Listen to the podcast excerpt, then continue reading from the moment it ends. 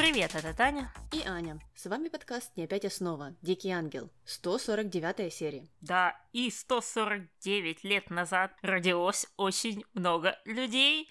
И у меня тут целая заготовочка, и она, мне кажется, даже тематическая. Значит, 149 лет назад родилась Роза Люксембург человек, которого представлять, я думаю, не нужно, э, основатель Компартии Германии и прочих вещей. Всегда говорим ей спасибо за 8 марта. Дальше. Теодор Драйзер, да, да, писал про загнивающий Запад, э, за что его очень любили коммунисты и активно публиковали его книжки в Союзе, а также назвали миллион улиц в каждой деревне на территории бывшего Союза, э, да.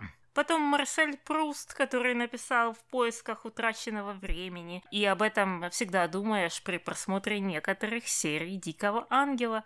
Ну и напоследок, конечно же, Леся Украинка, поэтесса. А как мы знаем, поэзию в этом сериале очень любят, и ее стих контра спэм спэро намного лучше бы подошел в записку Серхио вместо вот той вот попсы про закрытое сердце в замочке. И на этом все. И мне кажется, я выдержала тематику. Да, Таня, молодец, молодец, хорошее исследование. Садись 5, 12, 100, не знаю, выбери сама, что ты хочешь. Э, да, получилась какая-то коммунистически, поэтическая и немного печальная тематика, если учитывать Марселя Пруста. Да, и я не знаю, вся эта компашка, она нашла бы общий язык. Мне кажется, что э, Роза и Леся не заценили бы Драйзера и Пруста. Но зато Роза и Теодор, наверное, бы сошлись. Они оба состояли в коммунистической партии, только Роза в немецкой, а Теодор в американской, да? Ну да, ну да, на этом бы Роза и Теодор, конечно, сошлись. Ну ладно, давай, наверное, от них переходить на наши линии. И первая называется «Художник на миллион». Начинаем мы в офисе, где Иво э, встретился с Серхио, и они готовятся подписать какой-то новый контракт на строительство с каким-то Оливаресом. Э, сообщили об этом Андреа. Андреа очень обрадовалась. По всей видимости, этот Оливарес э, известный мужчина, потому что Андреа даже предложила принести шампанского, чтобы выпить за вот этот удачно подписанный документ. Э, ну и когда Оливарес пришел, они быстро подписали контракт, все проверили, передали чемоданчик с деньгами деньгами, наличкой, конечно. Ну, это явно момент для 12-летних девочек. По-другому я не могу это объяснить. Во-первых, что это за проект, э, где партнерская доля составляет, ну, я не знаю, сколько там могло быть, тысяч, двадцать, тридцать, ну, может быть, максимум пятьдесят. Ну, явно же не миллионы.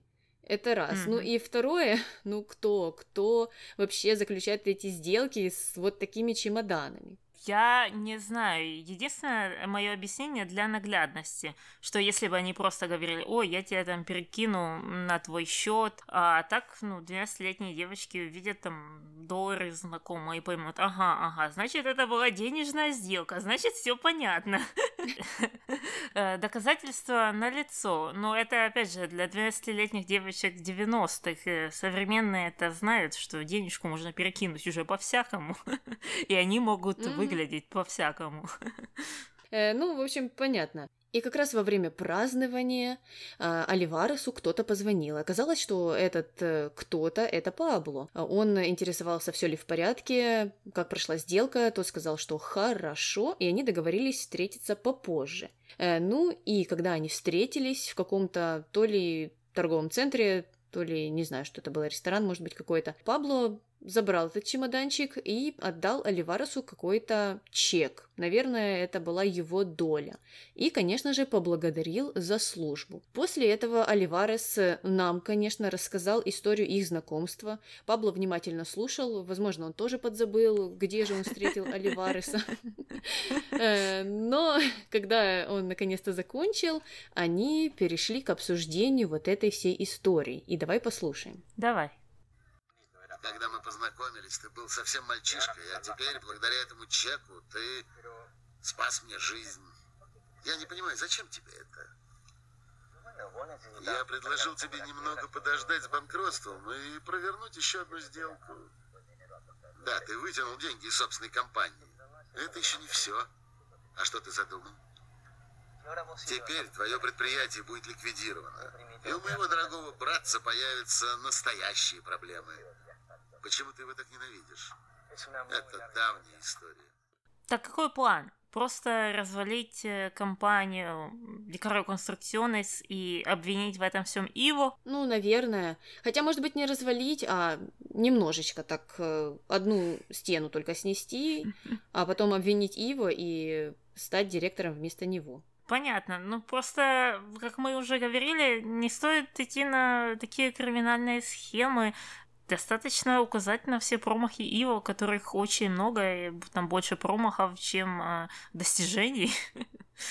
Это правда, но я вообще не поняла, что это за история была с этим Оливаресом, что значит повременить с банкротством, почему, если он почти что банкрот, если его дела идут плохо, это не было очевидным для Иво и Серхио, которые общались очень долго о том, что они там все проверяли и перепроверяли. Ну, как-то не сходится это все. Так а кто он вообще такой? Он застройщик? Да, судя по всему, он ну, тоже владелец какой-то строительной компании. Понятно. И они хотят сотрудничать с другой строительной компанией, чтобы вместе там что-то построить. Я так поняла, угу, да? Да. непонятно, непонятно, зачем это было написано и почему, и особенно, э, как ты сказала, тот факт, что они так э, достаточно долго обсуждали, проверил ли все Серхио или нет, точно там все хорошо в документах, его там допрашивал, и Серхио убеждал его, что да, да, он же там хороший адвокат, что там проверяли, и при виде этого чемодана, ну как бы понятно, что какая-то схема там нечистая. Да, в таких чемоданах передают только какие-то черные деньги, которые хотят скрыть от налогов. Угу, угу. Действительно, если фирма банкротеет, то об этом известно всем. Ну, если вы интересуетесь этими вещами, а вы должны интересоваться этими вещами, потому что вы работаете в той же индустрии. Но, наверное, все-таки нет. Наверное, им все равно. Нужно же заниматься своими личными делами. Зачем этот бизнес?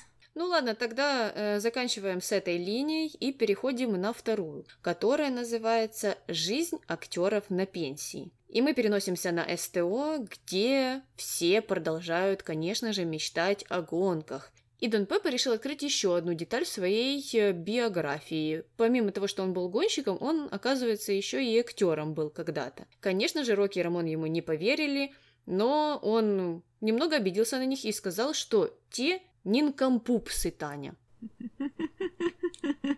Что? Хорошее слово. Нинкомпупс. Это значит, что они не умные. Ну, логично. Нин и пупс. Ну а дальше в СТО заявился Гамуса, которому срочно нужны деньги, потому что он хочет поздравить э, мать его сестры, то есть Лидию, а денег на подарок у него нет. И попросил у э, Рокки Рамона работу, те сказали, да, да, да, конечно. Потом вспомнили, что работает на них Чемуко и там все делает, но они ему зарплату не платят уже полгода. Но эта мысль у них э, зависла в голове только на одну секунду, и дальше они решили, что да, это нормально. Вместо Чемуки отдать работу и все деньги, которые он будет получать за эту работу, э, Гамусе. И таким образом он стал там местным подметателем. Угу. А спустя некоторое время вернулся Дон Пепе, и вернулся он не сам, а с бобиной, потому что решил доказать всем, что снимался в кино. Настроил прожектор и устроил всем такой вот э, СТОшный кинотеатр. А, и все, конечно же, удивились, потому что, да, увидели его на экране. А фильм-то, Таня, знаешь какой? Какой? А фильм-то 1952 года, и называется он «Керико эль Мамбо». Что? Таня, ну, понимаешь, когда ты поработал на работе и поделал ремонт, и потом у тебя там была еще уборка и готовка, то м, скрасить себе вечер можно только тем, что э, ты сядешь за компьютер и будешь искать, в каком же фильме мог сниматься Дон Пепе. А, Я тебя отлично понимаю. Подобным я занималась при поиске колледжа Луизы. Так что, Дон Пеппа, а вернее актер, который его играл, в действительности является известным аргентинским актером. Это то, к чему ты ведешь? Да, да, его зовут Гого Андреу. Э, Вот такое вот имя. И он снимался в просто десятках фильмов. У него какой-то золотой век прям был в 40-е, 50-е, и э, он э, в этом фильме снимался с э, известной, судя по всему, актрисой э, Амелитой Варгас. Я, честно говоря, не знаю ни одного ее фильма, но в описании к этому фильму большими буквами прям было написано, что это же фильм с Амелитой Варгас. Ну, наверное, какая-то известная женщина. Да, и мне кажется, они ее вспоминали, когда Берни ходил в кинематографический театр, как он выразился, он как раз ходил на фильм с ее участием, если я не ошибаюсь. Мне тоже так показалось, э, но у меня не было времени вернуться назад э, в тот выпуск, в ту серию, чтобы перепроверить это все. Мгм. Ну, видишь, все сходится, круг замкнулся. Может быть, он тогда ходил на, как раз на этот фильм, просто забыл вспомнить Го-Го, ну, как там его. Гогу, в общем, Таня, он же Гоша. Понятно, но так и будем называть. Дон Папа Гоша. Ладно, заканчиваем с бобинами, что, кстати, было очень занимательно посмотреть на людей, которые смотрят кино на бобинах. И переходим на нашу третью линию под названием «Вот где нужно было вставить песню про укупника». А, Ну, это, кстати, намек, намек эм, всем людям, которые пишут песни. А, Есть э, ниша которая практически пустая. Вот без укупника даже нечего поставить. Все песни про то, как все хотят жениться, а про то, как не хотят, только одна. По крайней мере, вот такая, яркая и запоминающаяся. Да, нужно еще одну хотя бы, потому что у нас-то линий много, и там многие не хотят жениться друг на друге, и у нас нехватка. Нужно написать письмо Костику Меладзе, может он поправит ситуацию. Или, может, укупник еще одну напишет. Может быть. Ну ладно, давай приступать к нашей линии. Феда и Дамиан э, встретились. Дамиан пришел с претензией и говорит, что Феда не может заставить его жениться. И сделал такое грустное-грустное лицо. Феда сказал, ой, меня тут слезами не разжалобишь, и э, не нужно тут э, играть эту роль. Но а Дамиан был на полном серьезе. Из ниоткуда у него взялся пистолет, и он стал его приставлять к себе то к рту, то к виску, и угрожал, что убьет себя. Ну, а Феде решил его спасти, выдрать у него этот пистолет, и пока он это выдирал, пистолет выстрелил. И когда показывали эту сцену, она выглядела так, как будто Феда сам себя застрелил. Но всем повезло, и Феде остался жив. Ну, не знаю, повезло ли Дамиану, что Феде остался жив, но позже мы видим их в гостиной, на диване, и Феде уже спокойным тоном говорит, что слушай, Дамиан, или свадьба, или тюрьма, давай, решай.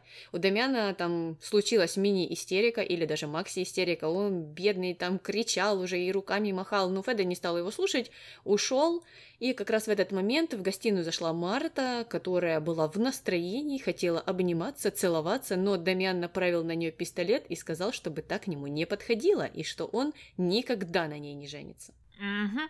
Ну и странно, что Феда наблюдал за этой всей картиной, подрался с Дамианом за пистолет, а потом его оставил на диване вместе с пистолетом. А вдруг он там действительно застрелится? Как они потом будут отмывать диван и бежевый ковер? Ну вот, и вправду тогда придется им перекрасить все в синий цвет. Ну, лучше в красный. Мгм. Черный юмор.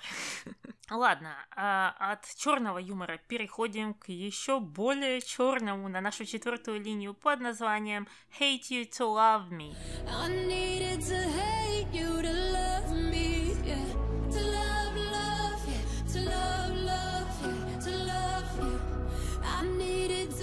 начинается она с конца прошлой серии, там, где Милагрос и Падре продолжают общаться. Милагрос все еще в истерике, а Падре говорит, что ей все-таки придется когда-то поговорить с Феде. А, но она резко против, она против того, чтобы кто-либо с кем-то говорил, что никто не должен узнать об этой новости. Ну а Падре, как настоящий Падре, ничего не понимает и думает, что это просто такая травма из-за того, что у нее никогда не было отца, и у нее было такое детство. И говорит ей, что, ну, это пройдет, ты обязательно его простишь. Мелагрос ему делает намек, как мне показалось, что вы-то ничего не понимаете. Э, ну и отправила его. Ну а когда она осталась одна, она стала говорить сама с собой или с космосом и спрашивать, за что, за что так случилось, что Иво ее брат. И также стала приговаривать, что Иво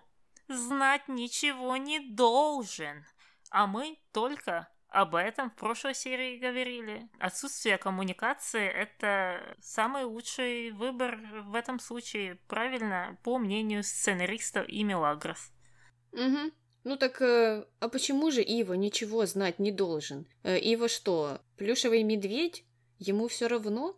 Я не знаю, тут логики никакой нет, э, потому что он же в точно такой же ситуации. Если ты думаешь, что ты имела право это знать, и хорошо, что это правда, ну, в кавычках там, понятно, какая-то полуправда, а, дошла до тебя, чтобы ты могла действовать соответственно, то тебе не кажется, что это несправедливо к нему, что ты скрываешь от него эту информацию? Поставь себя в это положение, если бы эти э, роли были перевернуты. Угу, в том-то и дело. Э, но дальше мы узнаем, э, как же она аргументирует этот выбор. И переносимся в гостиную, где Феда встретился с Падре. Феда все не может понять, что случилось.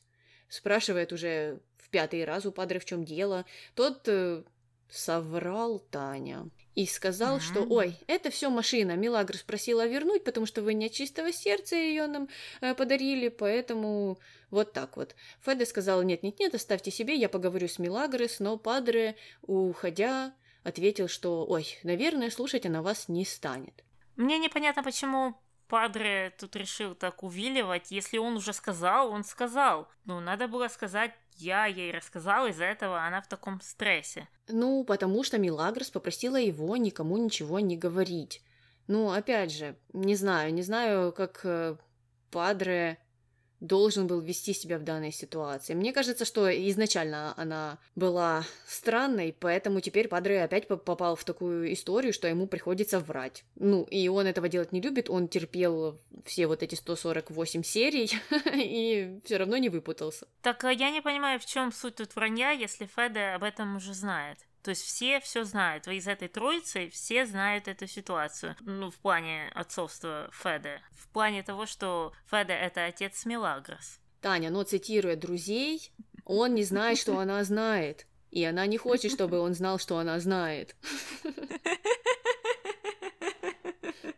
Слушай, ну это просто универсальная цитата, ее можно э, использовать в каждом выпуске, и она никогда не устаревает. Вот именно, всегда смешно. Ну, а тем временем Иво э, ищет Милагрос, э, ну, наверное, соскучился по ней, и встретился с Глорией, стал ее допрашивать, и где же Мелагрос? Ну, дом большой, мы знаем, пять туалетов, э, непонятно, где она может быть. Глория не знала, где Мелагрос, но ее интересовал другой вопрос. Кто чьих детей будет крестить? Вот человек планирует. У человека есть, наверное, какой-то блокнот или календарь. Она, наверное, подсмотрела это все у Бернардо, себе завела тоже и решила, что нужно все привести в порядок, все дела. И договорились они, что э, первенца Ива и Мелагрос будет крестить именно Глории. Э, понятно, но видишь, да, действительно, да, какие-то долгосрочные планы. А дальше.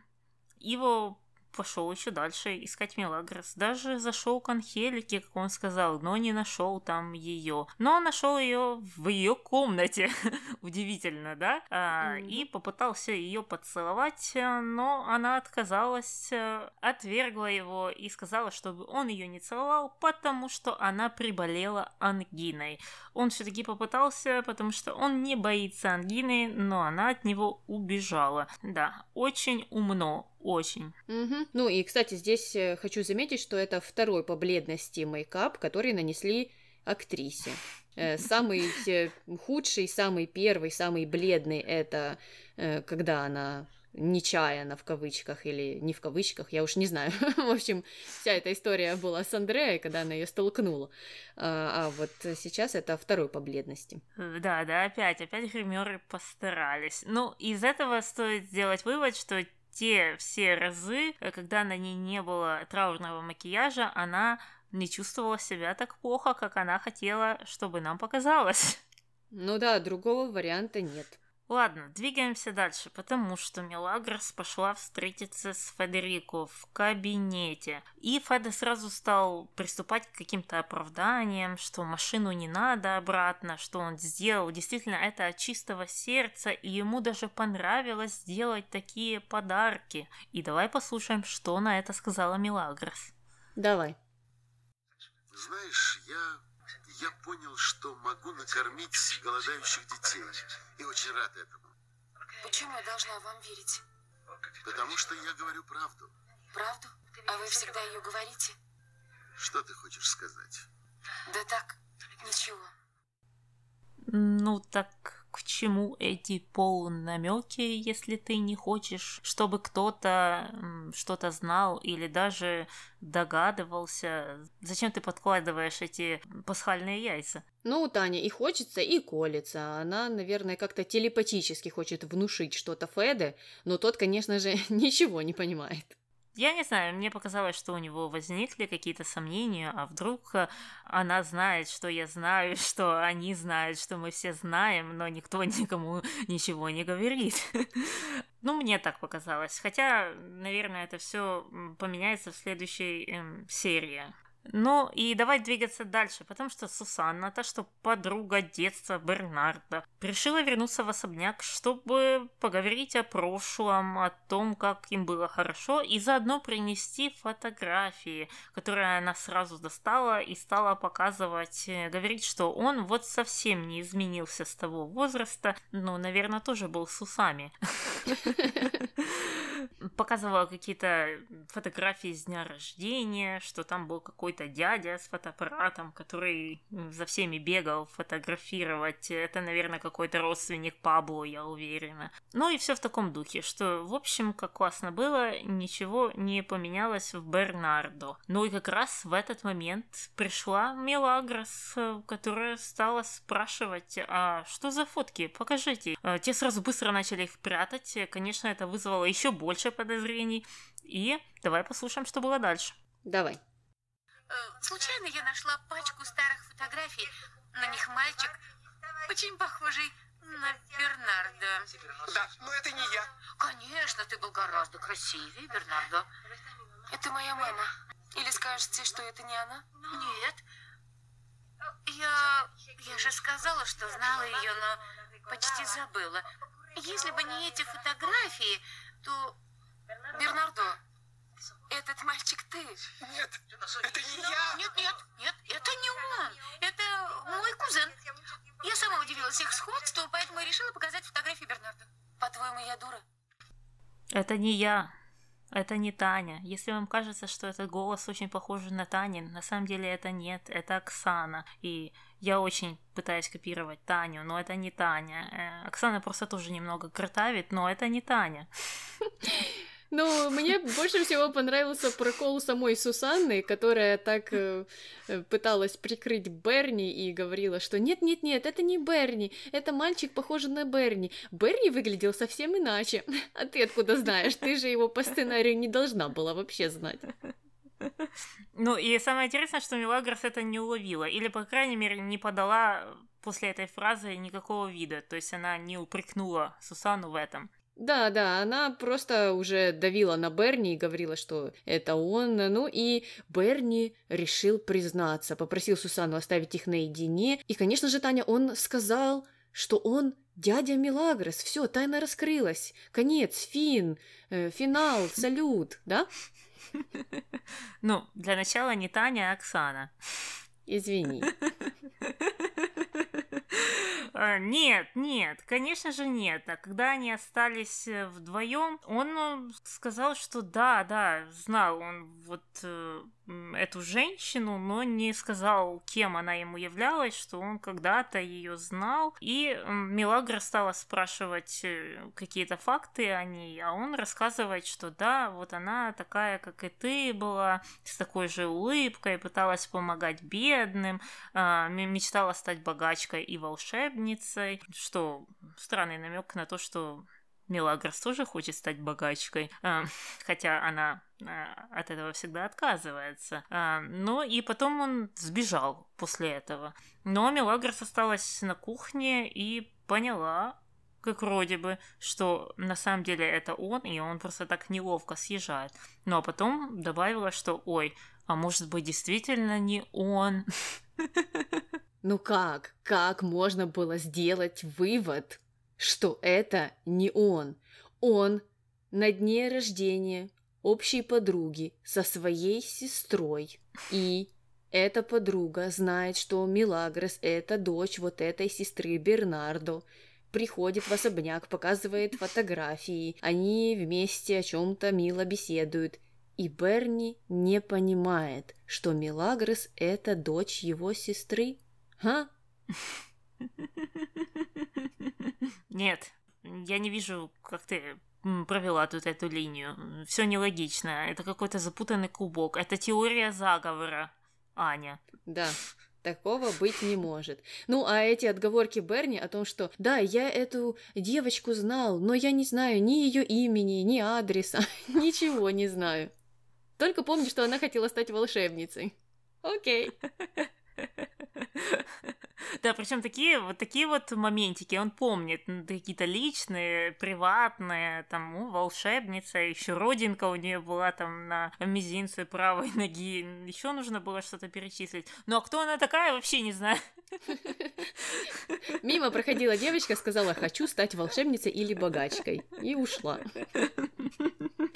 А, да, ну и Мелагрос тоже как-то странно не поняла, ну, как в конце показалось по ее последней фразе, что она не до конца уверена, что он это он. Хотя в течение самого этого диалога она прессовала и хорошо. Мне понравилось, что она, ну так, строго к этому подошла, а не начала там кокетничать и включать какой-то там детский голос, например. Угу, угу, да, это было правильно. Ну ладно, заканчиваем с этой путаницей и переходим к Анхелике.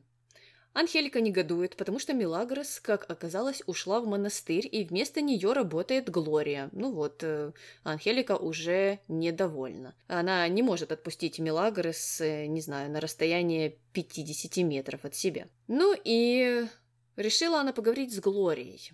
Наверное, подумала, что раз Мелагрос ни в чем не признается, попробую-ка я Глорию прижать. И обе они сели причитать, что не понимают, что вообще случилось, почему это вдруг Мелагрос ушла в монастырь, что-то же, наверное, случилось. Ну и Глория в ходе этого разговора проболталась о замужестве. Анхелика была в шоке. Она стала дальше-дальше прижимать Глорию, и допрашивать, с кем же, с кем же планируется это замужество или венчание. Ну и давай послушаем, что же сказала Глори. Давай. Хорошо. Милли выходит замуж. Ты расскажешь, что наконец или нет? Замуж за вашего внука. За его? Да, за блондина. Ты в этом уверена? Да. Ужасный скандал. Ваша сноха взбесилась, а отец стоит доходяги и угрожает Милли. Доходяги? Флоренции, бывшей невесты его. Как это отец Флоренции угрожает Миле? Да, он сказал, что у нее будут серьезные проблемы, если она выйдет замуж за его. Но Милли не сдается. На этот раз они поженятся, Донни, обязательно. Ну, это опять новость для Анхелики. Каждый раз, каждый раз, когда она узнает, что между Мелагрос и Иво, возможно, что-то есть, для нее это шок, новость, абсолютно новая информация. Угу. Ну, наверное, так веселее жить, я не знаю, как это объяснить.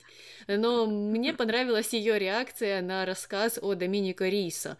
Она взялась за голову, ну, прям так же, как и я берусь за голову, когда я вижу все эти сцены, и не могла понять, что вообще происходит, причем здесь это, почему это случилось. Да, да, правильный вопрос. Правильный, но я не думаю, что она имела в виду это в таком же смысле, в котором и ты. Э, ладно, заканчиваем с Анхеликой и переходим на Иву, который все продолжает искать Милагрос вот после того, как она ушла в монастырь. Допрашивал Лину. Лина ничего не знает, ничего сказать не могла. Поэтому Следующее, что пришло ему в голову, это поехать к Серхио на квартиру, и он знал, где она находится. Наверное, пошел по личным данным из отдела кадров. И там ее не нашел, ее там не было. Он решил позвонить тогда в монастырь и спросить, есть ли там она. И там она уже нашлась, но она уже спала, по словам Каталины. И он решил, что будить ее не стоит. Ну а Серхио решил его упрекнуть в том, что он не доверяет И что она не такая, ну, как мы знаем. И она никогда бы так бы его не предала с Серхио. И также добавил, что раз он так делает, то он совсем ее не знает. Ну, а его послал его и куда-то ушел. Угу. Э, ну, а Мили тем временем в монастыре не спала, конечно же, а общалась с Каталиной, которая жалела ее. Но Мили, конечно, не призналась ей в чем дело, но тем не менее Каталина старалась ее поддержать. Потом пришел Падре, э, выгнал Каталину и решил поговорить с Милагрос, э, опять же, о Федерико. А, Милагрос сказала, что нет, я его не прощу, он мне жизнь испортил, и теперь я никогда не полюблю, и все это из-за него. Э, так что нет, нет, нет, я с ним общаться не буду, рассказывать ему ничего не буду, и давайте закончим этот разговор. Ну, а на утро Мелагрис решила пообщаться уже с Богом. И сказала, конечно же, что не осуждает. На этот раз она вот уже не осуждала его. В прошлый раз было хуже. А, но все-таки ей очень плохо. И она попросила его не заставлять Ива страдать и решила, что нужно сделать так, чтобы он ее возненавидел. М? Логика железная, просто железобетонная. Все правильно сказал. Так это ей Бог подсказал такое? А, я сомневаюсь, я сомневаюсь, что Бог мог подсказать кому-либо, кого-либо возненавидеть или заставить возненавидеть, так что это уже плод ее фантазии. Ну вот, Бог там, наверное, кричал, что «Что ты делаешь? Скажи ему, поговори с человеком, он имеет право знать». Но Мелагрос уже отключилась. Угу. Ну и дальше было больше, потому что а, она встретилась на прогулке с Падре, и он стал интересоваться, ну раз ты так э, плохо на это реагируешь, на своего отца, ты будешь продолжать там работать? Она ему сообщила, что да, конечно, мне нужно там остаться, чтобы меня все возненавидели. Опять же, а не проще уйти. Ну, в действительности, если так подумать, если ты попала в такую ситуацию, если ты думаешь, что ты в этой ситуации, то не проще было бы изолировать себя от этих людей, которые поставили тебя в эту ситуацию. Да, я тоже сразу же подумала об этом. Почему же ты тогда не исчезнешь? Ну, ты хочешь, э, чтобы эти отношения прекратились, у тебя какое-то извращенное понимание э, того, как нужно решить эту ситуацию. Ну хорошо, так зачем? Зачем оставаться на глазах у этого человека? Просто уедь в другой город и работай себе э, в, в другом месте. Вот и все. Абсолютно, абсолютно. Я не знаю, зачем идти на такие многоходовочки? Это ж, прикинь, еще надо стараться, делать какие-то выкрутасы, чтобы тебя возненавидели. Ну, и после этого, я так понимаю, она все равно собирается уйти. То есть э, она же не будет там что-то делать, делать, ее все возненавидят, будут ненавидеть, она там останется, будет жить, э, продолжать работать и дальше пытаться вызывать вот эту ненависть. Это же явно какой-то промежуточный план. Вот я сейчас вернусь, там поработаю, все меня возненавидят, и потом-то потом-то жена собирается куда-то уехать, и непонятно, зачем вот этот промежуточный этап. Угу. И вправду. Но Падре тоже ничего вообще не понял, а как раз в этот момент пришел Серхио, и Мелагрос э, решила с ним посекретничать. Призналась, что с Иво все кончено, не рассказала деталей, но сказала, что это конец, и Серхио должен ей в чем-то помочь. Как только Серхио открыл рот, чтобы спросить, э, как ей помочь, Мелагрос полезла к нему целоваться. А полезла она к нему целоваться, потому что увидела Ива, который приехал за ней в монастырь. Я даже не знаю, что к этому добавить, потому что это такая глупость, это... Ну, опять же, красит ее с ужасной стороны. Ну, вот если ты думаешь, что это делать правильно, э, ну, то ты не очень хороший человек в первую очередь. Да, понятно, что ты могла запутаться, и ты не знаешь, э, какой выход из этой ситуации верный, но у тебя есть э, отличный помощник в виде падра, который уже знает этот секрет. Ну так, расскажи ему, что ты влюблена в Ива. Да, не надо рассказывать о том, что вы с ним переспали, раз ты не хочешь признаваться ему в этом, и раз тебе вот э, не хочется вообще об этом говорить. Хорошо, но просто поговори о том, что у тебя есть к нему чувства, и что тебе делать в этой ситуации. Кто, как и не падры, тебе поможет с этим. В том-то и дело. И меня это поведение удивляет вдвойне или втройне, или еще больше. Как раз из-за того, что Мелагрос это же человек духовный, вырос в монастыре, и ну, там же рассказывали, наверное, что такое хорошо, а что такое плохо. Есть действительно наставники в виде падры. А тут поведение, которое просто идет в разрез с тем, как я себе представляю, должны вести себя люди верующие. Да, очень странно, и очень странно, что она посчитала, что у нее есть привилегии, знать эту информацию, а у Ива их нет. Понятно, что, может быть, это было неосознанно, э, возможно, она не подумала, хотя, с другой стороны, говорить об этом и нельзя, потому что, ну, она уже и сама там в космос кричала, и с Богом общалась об этом, то есть она над этим явно размышляла. Угу. Ладно, ставим на этой теме запятую и переходим на нашу пятую линию под названием «Спортивное свидание». И Глория вместе с Чамуко решили встретиться в гимнастическом зале. А, кстати, разрешение она на это спросила у Иво по какой-то причине. И она решила попрессовать Чамука по поводу финансовой ситуации спрашивает, где зарплата, когда получишь деньги. Э, вообще-то свадьба, свадьба, нам нужна свадьба, когда. Ну, а Чамука стал рассказывать, что вот задерживают зарплату, но я спрошу, должны скоро отдать. Ну а дальше он решил поделиться с ней одним диалогом со своим сотрудником. И давай его послушаем. Давай. Он спросил, занимаемся ли мы с тобой... Чем занимаемся? Ну, тем, чем занимаются все пары. А чем они занимаются? Ну, ведь ты моя невеста. Да. Он спросил, занимаемся ли мы любовью. Любовью? Да, любовью. И что ты ему ответил? Я ему соврал. Как это соврал? А потому что не хотел, чтобы меня принимали за дурака. Сказал, что да. Можешь не бояться, что тебя примут за дурака. Ты и есть настоящий дурак. Ну, тут э, много вопросов. Во-первых, э, вот этот друг, сотрудник его, это 12-летний мальчик? Я не знаю, не знаю, что это за сотрудник такой, которому очень уж интересно все узнать. И да, как это Чемука вдруг решил с ним о чем-то таком вообще говорить. А, да, и мне непонятно, Глория, она тут дурочку играла, или она изначально все понимала и просто хотела выжать эту информацию. Наверное, она хотела выжать информацию, потому что она так улыбалась загадочно. И было видно, что она вроде бы понимает все. Понятно. Ну, я тут что хочу сказать, что если Чемуко волнует этот вопрос, то об этом нужно говорить напрямую со своей девушкой, а не с мальчиком 12-летним с твоей работы. Ну вот, э, теперь, наверное, ему не удастся это сделать, потому что Глория обиделась. И справедливо.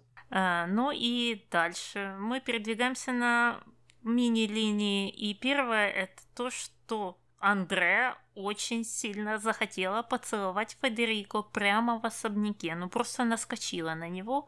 Ну, а это все увидела Луиса. И все, это конец линии. Мы не знаем, что произойдет дальше. Луиса уже тысячу раз видела, что они целовались и ничего не предприняла, так что я не думаю, что что-то здесь изменится. Но Луиса дальше решила встретиться уже со своим любовником Нестором, который совсем не любовник, а просто друг, как мы знаем. И тот ей признался, что Иву он все-таки ничего не рассказал, но просто посоветовал бороться за свою любовь, жениться на той, кого он любит. А Луису ввело это в еще больший шок. Она, наверное, была бы больше рада, если бы он ему признался. Ну и Последняя мини-линия – это Пабло и Флор. Пересеклись в Декаро Конструкционес. Флор неизвестно, почему там явилась, наверное, чтобы увидеть Пабло. И а, они мимолетно обсудили ситуацию с Иво. Она сказала, что ничего не понятно, там подействовал план ее, и ее папы или нет. Ну, а Пабло сказал, что, наверное, ничего не получится. Как-то дела выглядят плохо, особенно если в этих делах задействован Иво.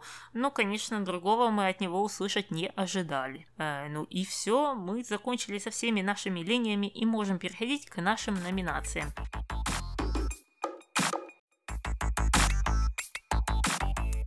Кто у тебя герой? У меня герой Глория, э, потому что мне понравилось, как она отреагировала на эту дурацкую историю Чамука.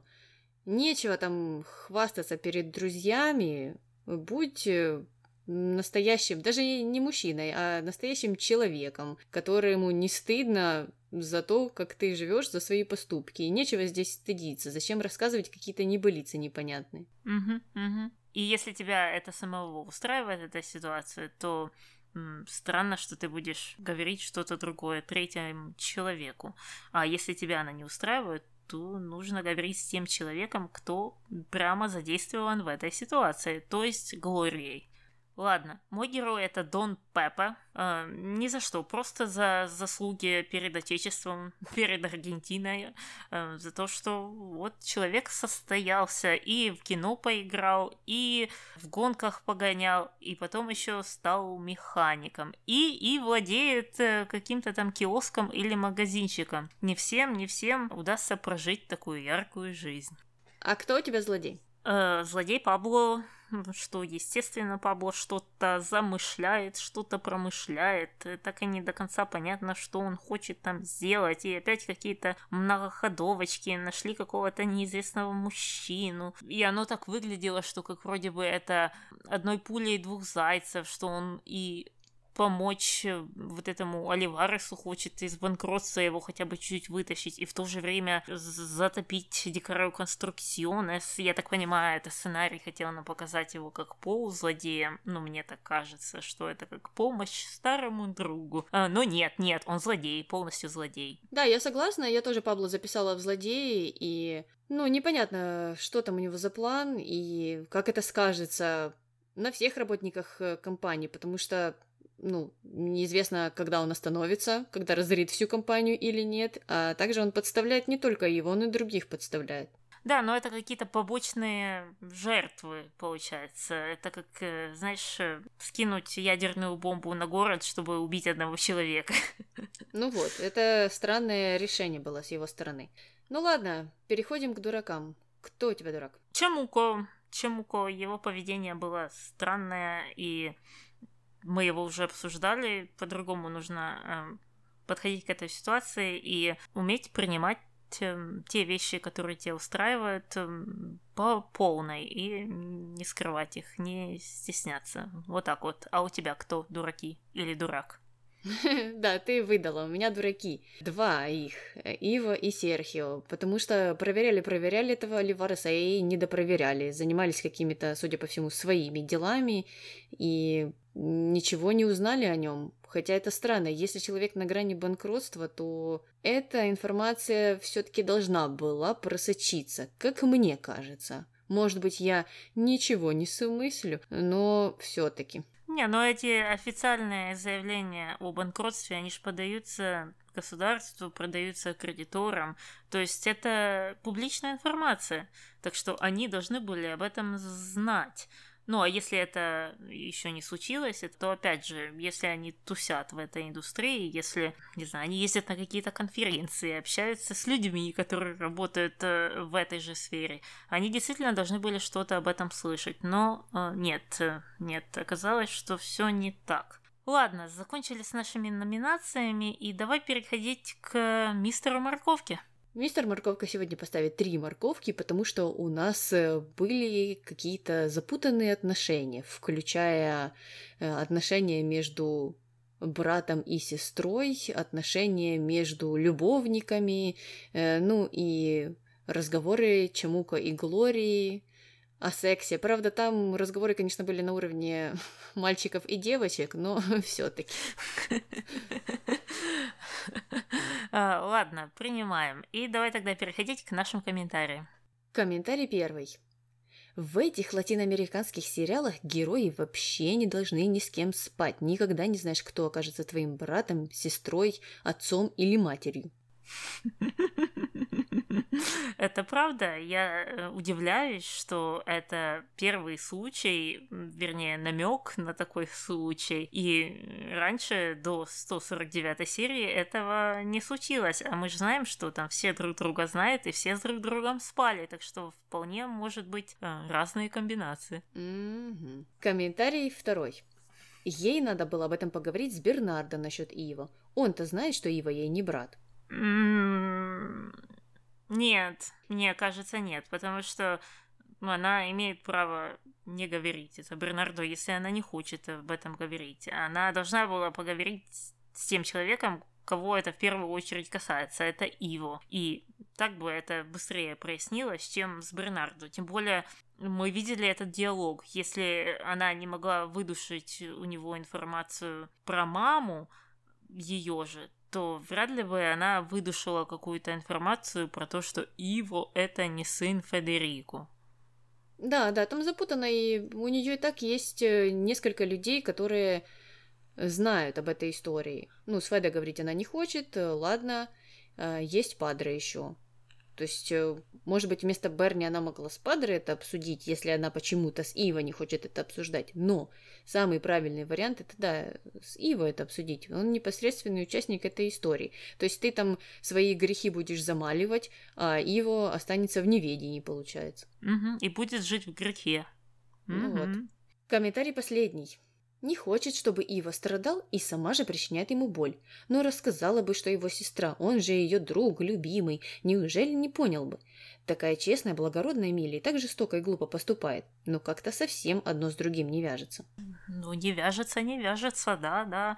А, то, о чем мы говорили. А, я не знаю, как бы выглядел этот диалог, но в любом случае это было бы лучше в 150 тысяч миллионов раз, чем то, чем она занимается. Так бы хотя бы э, появилась какая-то минимальная ясность. Но, как мы знаем, эти герои, они вообще не общаются.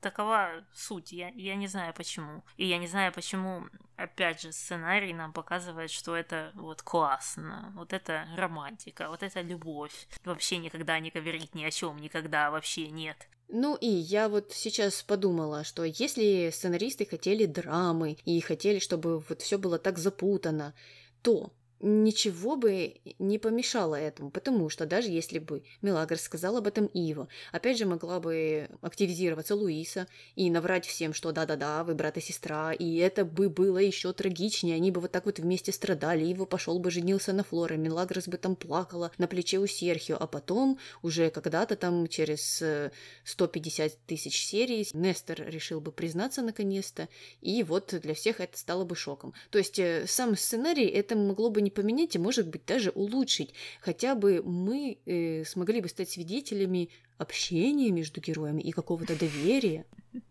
Нет, зачем? Какое доверие? А, Это не романтично. Доверие, уважение, разговоры, коммуникация – это все противоречит э, вот этой романтике. Ну да, ну да, куда же без этой прекрасной романтики. Ну и, кстати, э, я забыла, что это был не последний, а такой почти что последний комментарий, потому что у нас есть еще один. Но это не совсем комментарий, а отзыв, Таня. Вернулся, вернулся наш любитель э, жаловаться на нас. Давно, давно не было его. Мы так скучали по нему, ну или по ней. А вот э, этот человек опять объявился. Так, как ты думаешь, э, какая из тех десяти причин уже стала поводом для жалоб в этот раз? Опять детская порнография? Я уж не знаю, чем мы на этот раз провинились, но мне даже Павел Дуров писал и спрашивал, «Аня, Аня, расскажи, в чем секрет популярности?» А потом он сказал, что «Ой, слушай, я же уже не вхожу в совет директоров ВК, я уже телеграм веду, но все равно, Аня, Аня, признайся, признайся, откуда вот э, такое повышенное внимание к вашему подкасту?» Но я сказала, «Паша, не знаю, это секрет». Все так и было, я видела скриншоты. Поэтому, если вы нас слушаете, а мы подозреваем, что да, скажите нам, в чем мы провинились. Я думаю, главная вина в том, что мы не являемся прихожанами определенной церкви. Это восстание, они борются с еретиками. Нет, но мы принадлежим к другой церкви, та, что через дорогу, помните, мы о ней говорили, поэтому тут все нормально. Э, Да, да, у нас просто своя вера, а у них своя, и каждый имеет право на свободу вероисповедания. Ну, давай на этой позитивной, наконец-то, ноте и закончим наш выпуск. Э, Давай, с вами была Оксана. Неожиданно. Ну и Аня, конечно же. До новых встреч. Пока. Ну и дальше они отправили Гамусу подметать. Гамусу подметать. А, наняли Гамусу. Наняли. Я, я, я, я, поня- я вообще-то думала, я же перепутала Чемуку и Гамусу. Как всегда. Google Fi решил, что этот, что а, классно будет, если телефон будет звонить не только на телефоне, а и на компьютере, потому что, ну, все же Google, все connected. Да, отключись ты. Ну, наверное, до почты открыта, они все соединили, и такие, о, это же будет так удобно.